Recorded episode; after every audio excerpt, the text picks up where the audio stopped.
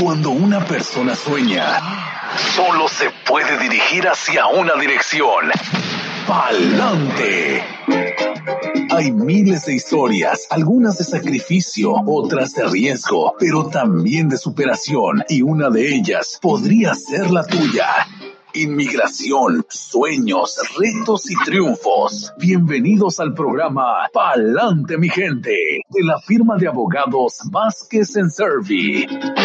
Por supuesto, edición express en esta temporada verano 2023 de Palante mi gente. Ya estamos conectados con la abogada Bárbara Vázquez. Bienvenida una vez más. Muchísimas gracias, Brenda. Como siempre, un placer estar aquí con ustedes compartiendo información sobre inmigración en nuestro show de Palante mi gente por Oxígeno Radio y bueno, nuestra meta, no importa que sea un show de una hora o de 30 minutos, siempre es mantenerlos informados y contestar sus preguntas.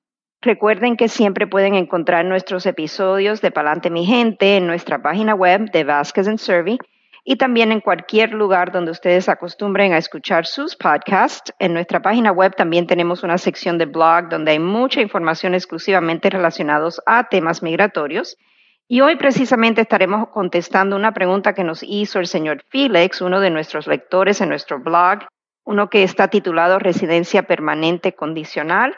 Y bueno, el señor Felix nos pregunta en nuestro blog lo siguiente. Básicamente él dice, buenas tardes, ayer me llegó la residencia permanente por dos años, soy esposo de ciudadana americana y comenzamos el proceso de reclamación con menos de dos años de casados, pero al momento de mi entrada a Estados Unidos ya teníamos más de dos años. Mi pregunta es, ¿habrá un error en mi caso?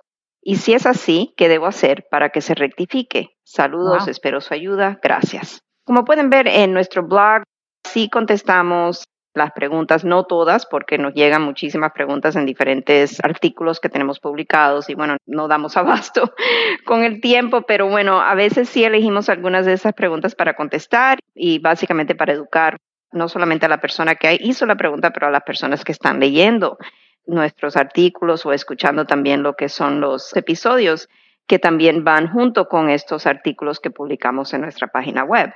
Aquí es importante notar que el señor Felix nos indica que en el momento de su entrada a Estados Unidos, él y su esposa ya habían cumplido dos años de casados. Lo que no sabemos es si cuando el gobierno estadounidense lo entrevistó y le aprobó la residencia al señor Felix, si ya él y su esposa habían cumplido dos años de casado. El gobierno otorga lo que es una residencia condicional cuando en el momento de la entrevista y la aprobación de la residencia la pareja lleva menos de dos años de casado. Si en el caso del señor Felix, él y su esposa, si ellos cumplieron dos años de casados después de la entrevista y la aprobación de la residencia, entonces no hubo error en que el gobierno le otorgara lo que es una residencia condicional.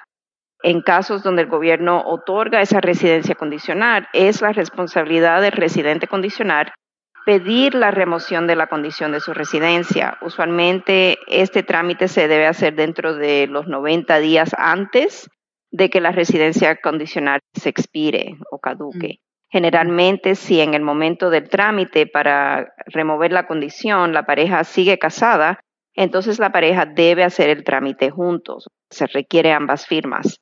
Si mm. existe un divorcio o ha habido abuso en el matrimonio por parte del cónyuge residente o ciudadano, el residente condicional entonces hace su trámite sin contar con el cónyuge y pide como una excepción o exención del requisito que el trámite se haga junto.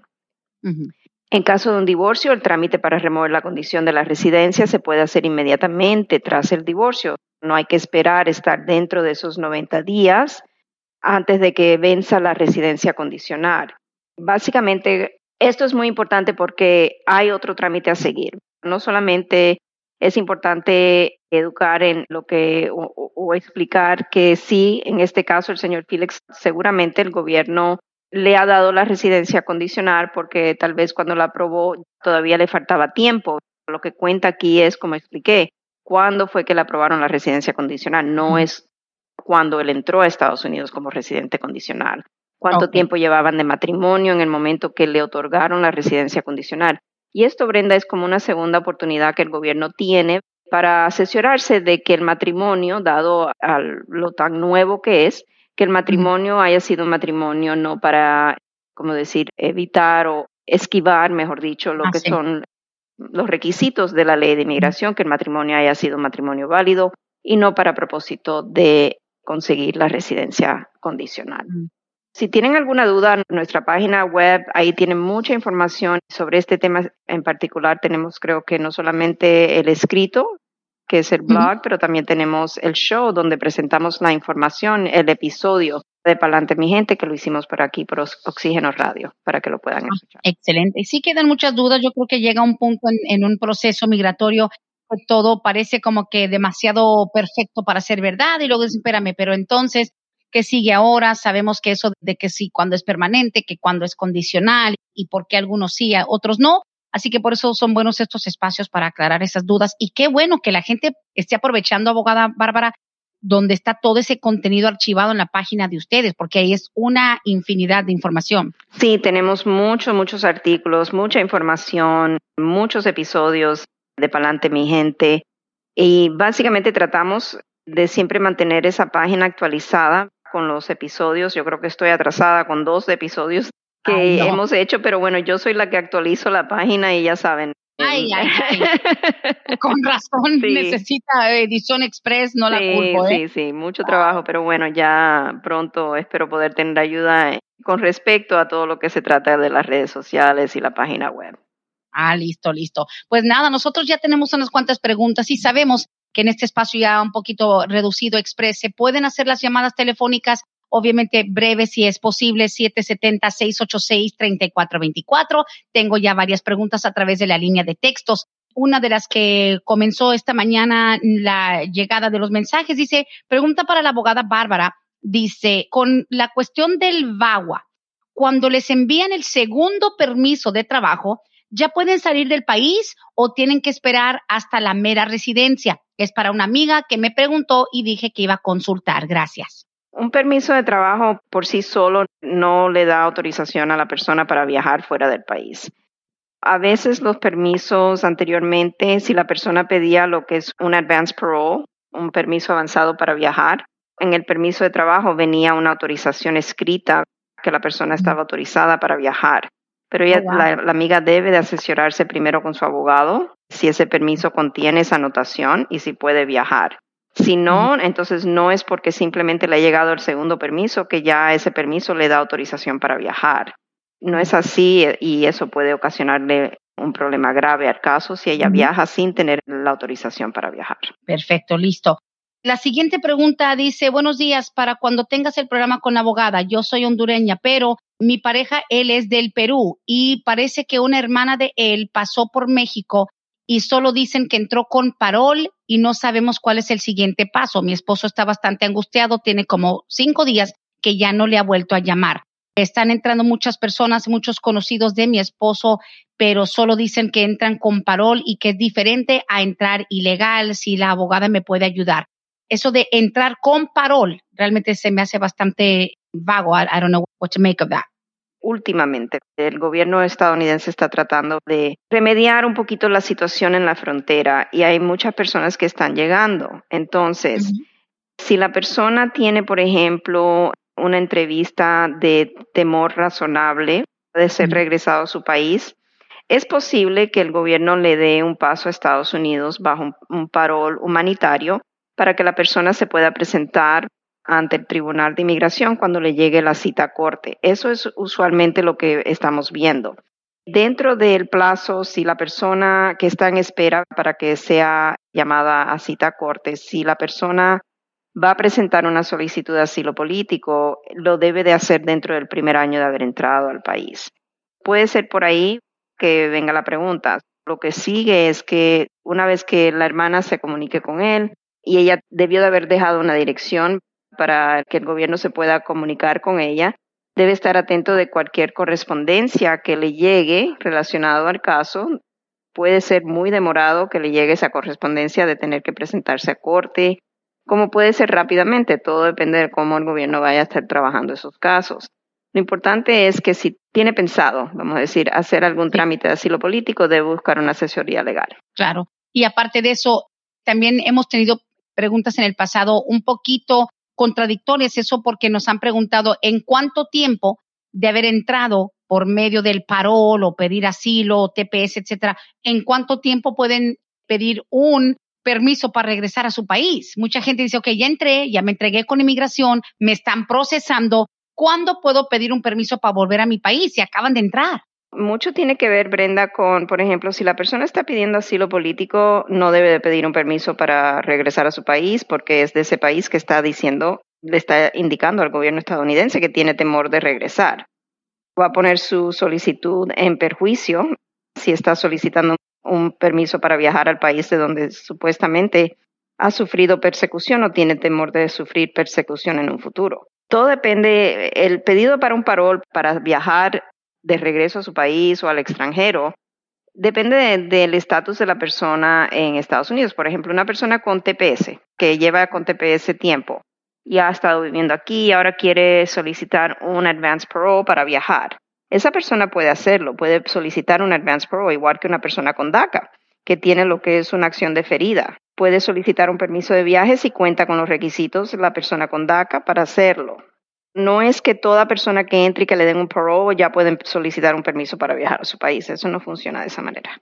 Hay que tener mucho cuidado porque puede hacer lucir que todo es como una, como bien decíamos, una contradicción si tienes tanto temor de estar en tu país y por eso vienes para acá, ¿cómo quieres regresar tan rápido? Al aire con la abogada Bárbara Vázquez, Palante mi gente, edición express, pregunta 770-686-3424 o por texto 770-927-8015, pero el número más importante que les vamos a poder compartir en este espacio es el 678-303. 0018 678 303 0018 Siguiente pregunta la hace Carlos Dice Brenda, por favor, para la abogada. Mi esposa fue deportada a México en el 2019 por simplemente manejar sin licencia. Era la segunda vez que la agarraban y en Gwinnett estaban deportando. Habíamos empezado a juntar todos los documentos para hacerlo de la visa U, puesto que mi esposa fue víctima de un crimen violento en el 2016. Algunos abogados nos han dicho que el proceso de la visa U, mi esposa lo puede continuar estando en México. Es verdad que me recomienda la abogada Bárbara porque no quisiera que nos engañen y nos roben el dinero, dice Carlos. Primero que nada, muchas gracias Carlos por su pregunta y también por confiar en nuestra respuesta y pedir esta segunda opinión. Pero sí, el caso, si la esposa ha conseguido o quieren hacer el trámite de lo que es la visa U, ya no sería el estatus U. La diferencia está en que el estatus U significa que la persona está dentro de Estados Unidos y que está pidiendo el estatus U. Si está fuera de Estados Unidos la persona, entonces sería el proceso de visa U, para que si es concedida la visa U, la persona pueda entrar a Estados Unidos con esa visa U pero las cuotas siguen siendo igual. Esto quiere decir que las demoras van a ser igual. No va a ser que porque ella esté pidiendo la visa U que le va a salir el caso más rápido. Ok. Eso no, no cambia. Ahora, lo importante a saber es que para aplicar a lo que es ya sea la visa U o el estatus U, el primer paso que tienen que dar es pedir la certificación a la orden pública. Si dan la certificación, entonces se puede hacer el trámite para la visa U, pero si no la dan, no se puede. Ah, caray. No sé en qué paso está el caso, si pidieron la certificación, si ya la tienen y a lo mejor al tener la certificación, ¿me entienden? Él dijo que a ella la deportaron en el 2019. Es posible que a lo mejor hayan conseguido la certificación, pero también si consiguieron la certificación, sepan que solamente tiene validez seis meses. Ay, verdad. Si no hizo el trámite antes de que caducara la certificación, tiene que volver a pedir la certificación. No, yo creo que, bueno, es verdad que no nos dice Carlos cuando dice estábamos apenas reuniendo los documentos y sí, dentro de eso lo principal, no avanza ningún caso de visa U sin la certificación firmada por la policía, ¿no? Es correcto. Oh, no, y el temor de Carlos es que es que porque la duda que tienes de que, pues a mi esposa la deportaron. ¿Cómo sé yo si la deportación no le cierra las puertas para siempre y para no andar haciendo un trámite inútil, reunir pruebas, reunir reportes de policía y buscar certificación? ¿Le afecta de que haya sido deportada? Porque sabemos que usted nos ha comentado que la visa U tiene mucho más flexibilidad que la mayoría de los procesos migratorios en cuanto a deportaciones. Correcto, sí, es muy flexible. Siempre existe el factor de discreción, pero en este caso el señor Carlos nos ha indicado que la deportación de la esposa surgió por un simple no licencia. Exacto, sí.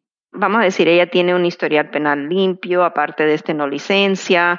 que no es gran cosa. Entonces sí, es muy factible que el gobierno ejerce su discreción favorablemente y le otorgue los perdones que se le van a pedir al gobierno por la entrada indocumentada previa, si tuvo presencia indocumentada, todas esas cosas son perdonables. El gobierno, nuevamente le, explico, tiene discreción, pero son en casos, cuando hay un caso de estatus U o visa U, usualmente tiene que ser algo bastante feo, algo bastante serio, por la cual el gobierno no quiera ejercer su discreción favorablemente para otorgar lo que es la visa U o el estatus U. Muy bien, eso nos aclara mucho. Gracias, Carlos, por la pregunta. Llamada en vivo, eh, breve, si es posible, al 776-86-3424. Buenos días, estás al aire con la abogada Bárbara Vázquez. Buenos días. Bienvenida. Sí, este, habla Zenaida. Para eso de la visa U también, porque yo ya mandé la, la aplicación para la residencia, pero se me venció el permiso en enero y no me ha llegado el otro permiso ni nada de residencia y se me ha vencido la licencia dos veces ya. ¿Usted tiene abogado en el caso? Sí.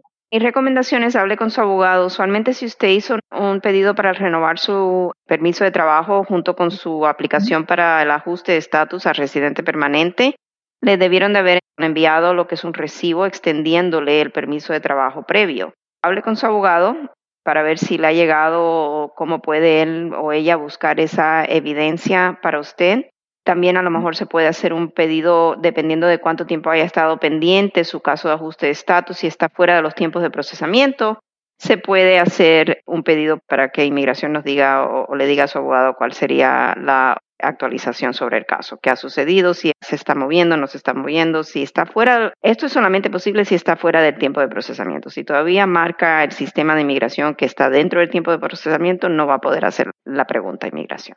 Sí, porque me da pendiente porque pues no quiero andar sin licencia y cada vez que voy, nada más me la renuevan por cuatro meses. Por lo menos se la están renovando. Yo entiendo la frustración, pero por lo menos no le están diciendo que no se la van a renovar. Se la están renovando. Y sí es algo no bueno tener que estar yendo a renovar su licencia cada tres, cuatro meses. Pero yo creo que la línea primera de defensa aquí sería hablar con su abogado. Ok, está muy bien. Muchas gracias. Gracias, gracias Enaida. Buen día, gracias. Siguiente pregunta está por la línea de texto. Dice, Brenda, abogada Bárbara, mi pregunta es, mi hijo me pidió, ya me llegó mi permiso de trabajo, fui a pedir mi seguro social y ya pasaron tres semanas y no me llega. Fui a preguntar y dicen que robaron mi identidad. ¿Hay una razón por lo cual no me den mi seguro social o cuánto tiempo tengo que esperar o qué tengo que hacer? Wow. Esa pregunta yo creo que más bien sería para la Administración de Social Security, porque ellos seguramente van a estar haciendo alguna investigación sobre el robo de identidad.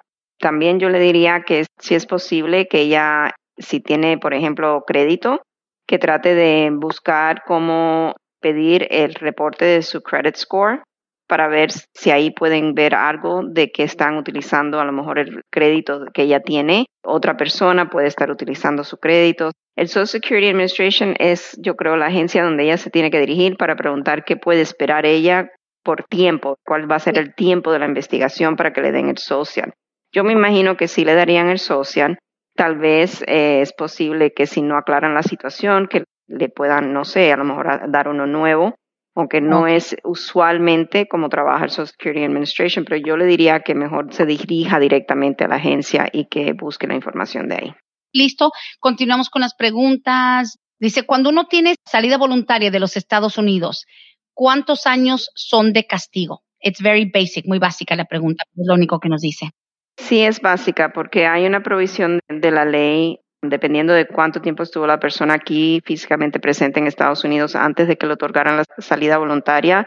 A veces hay situaciones donde no aplica el castigo de tres años. El castigo de diez años sí aplica aunque la persona haya conseguido la salida voluntaria. Y esto surge cuando la persona, por ejemplo, ha estado aquí eh, presencia indocumentada de más de un año y tiene una corte de inmigración y en la corte de inmigración, ya después de haber cumplido más de un año en estatus indocumentado, tiene la Corte de Inmigración, le dan entonces salida voluntaria. Ese castigo de 10 años cuenta, no obstante a que le hayan otorgado la salida voluntaria.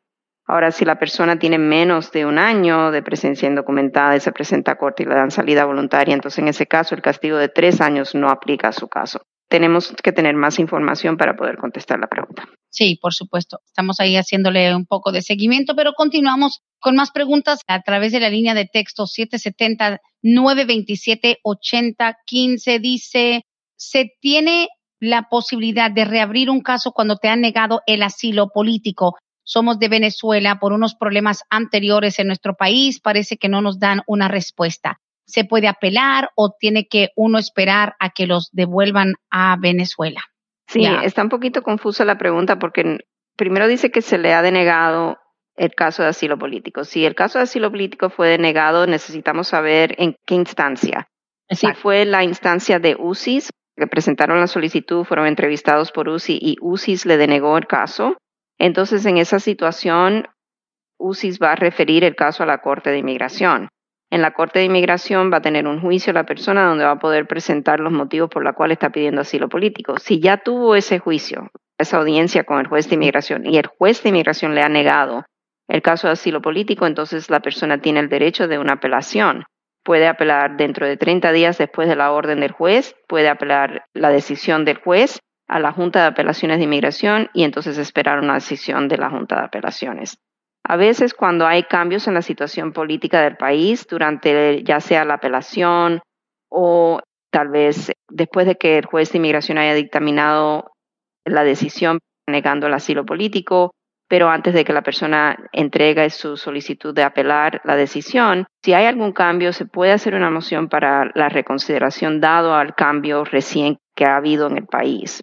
Eso se podría hacer, pero todo depende de qué fase esté este caso, qué es lo que se puede hacer. Definitivamente. Ajá, aquí Martín nos hace una pregunta un poquito complicada que lamento que sea parte de un programa express como este, pero resumiéndolo, Martín entró de indocumentado desde México en el 2006. Estuvo aquí y en el 2014 él intentó ir para Canadá Dice, intenté, como muchos que estaban alborotados con la idea de entrar a Canadá, que para trabajar, lamentablemente batallé bastante. Cuando volví a entrar a Estados Unidos, me agarraron en la frontera de Canadá. Estuve detenido como siete días. Me soltaron después a Estados Unidos, pero ya no regresé a las audiencias. ¿Hay alguna diferencia que cuando te agarran entrando desde Canadá? O sea, él estuvo aquí como ocho años, del 2006 al 2014. Estoy resumiendo porque estamos en edición breve, pero Dice, estuve del 2006 al 2018, intentó, se fue para Canadá, batalló bastante, trató de ingresar de nuevo a Estados Unidos por la frontera con Canadá. ¿Eso cambia algo? No, no cambia, es una frontera, hay que respetar lo que son las leyes de inmigración y desafortunadamente si la entrada por Canadá o por México es una entrada indocumentada después de haber acumulado más de un año de presencia indocumentada en el país, dice que él estuvo aquí del 2006 al 2014, son ocho años, o cuando él salió y volvió a intentar entrar, si el intento de entrar fue indocumentado, entonces él ha desatado lo que es un castigo permanente de diez años, por el cual no existe la posibilidad de un perdón para propósito de la residencia permanente a través de un familiar, por ejemplo. También si él tuvo que presentarse a corte, le dieron una notificación de comparecencia y falló la cita a corte, el castigo que le imponen cuando la persona falla a la corte y hay una orden de deportación en ausencia, es un castigo de cinco años y ese castigo de cinco años tampoco tiene la posibilidad de un perdón la persona. Ah, caray. Pues bueno, hay que aclarar bien eso. Igual viene siendo entrada indocumentada o el intento de la entrada indocumentada. Correcto. Como bien usted lo ha dicho en miles de programas, también tiene mucho que ver con esos ocho años de presencia indocumentada en Estados Unidos. Ahí hay comprobante de que no te brincaste, no te fuiste en paracaídas de México a Canadá, tuviste que haber estado aquí si sacó tax ID, si trabajó, si tuvo hijos. Bueno, a ver, continuamos la pregunta. Dice, mi hermana está en el proceso de renovar su residencia. Arregló por medio de su esposo ciudadano, hizo lo del perdón y demás. Ya en la renovación que cumple 10 años, sus abogados le dijeron que le están pidiendo información adicional, no le han renovado según porque le sale algo de una detención en 1996 en Arizona pero si ella ya tiene la residencia y la va a renovar, ¿por qué le está saliendo esto ahora? Está muy angustiada. Mire que ya tenía 10 años con la residencia, está renovándola por primera vez y le está saliendo una detención del 96, abogada. Puede suceder. Todo depende del oficial que le toque cuando le esté mirando la solicitud para la renovación de la residencia. Si el oficial está viendo algo que a lo mejor el otro oficial cuando le dieron la residencia inicialmente no captó, entonces ahora ellos pueden pedir esa información. Recordemos que el gobierno tiene la discreción de poder pedir información para asegurarse de que no hubo fraude en el proceso inicial. Si, mm. por ejemplo, ella hizo su solicitud de residencia permanente y no divulgó una detención o una deportación previa, entonces el gobierno puede decir que ella recibió la residencia por error. Y aunque haya sido por error del gobierno, el gobierno puede poner a la persona en trámite de deportación, donde la persona tiene que entonces buscar la manera de defenderse. Hay un perdón a veces que se puede pedir si hay fraude o una representación falsa en la solicitud inicial. Ay, ay, ay, abogada, muchas gracias. Y pues bueno, ahí está. Ahora, la persona, y nada más para darle un poco de seguimiento, porque esta persona nos escucha desde México. La persona que preguntó sobre los años de castigo cuando sales voluntariamente había estado 18 años indocumentada aquí en Estados Unidos.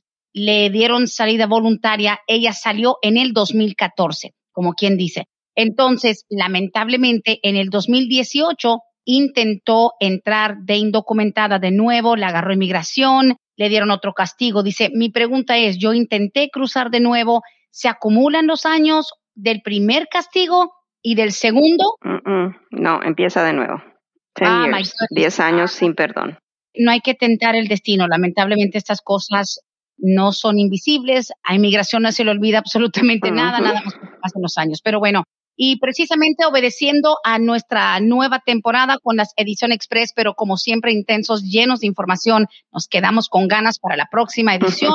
El próximo martes, pa'lante, mi gente. Número telefónico en las oficinas de Vázquez y Servi, haz tu cita 678-303-0018, 678 303-0018. Abogada intenso y sobre todo lleno de información. Muchas gracias. Muchas gracias, Brenda. Y bueno, aquí los espero para el próximo martes. Muchísimas gracias. Feliz día a todos. Igual, feliz día.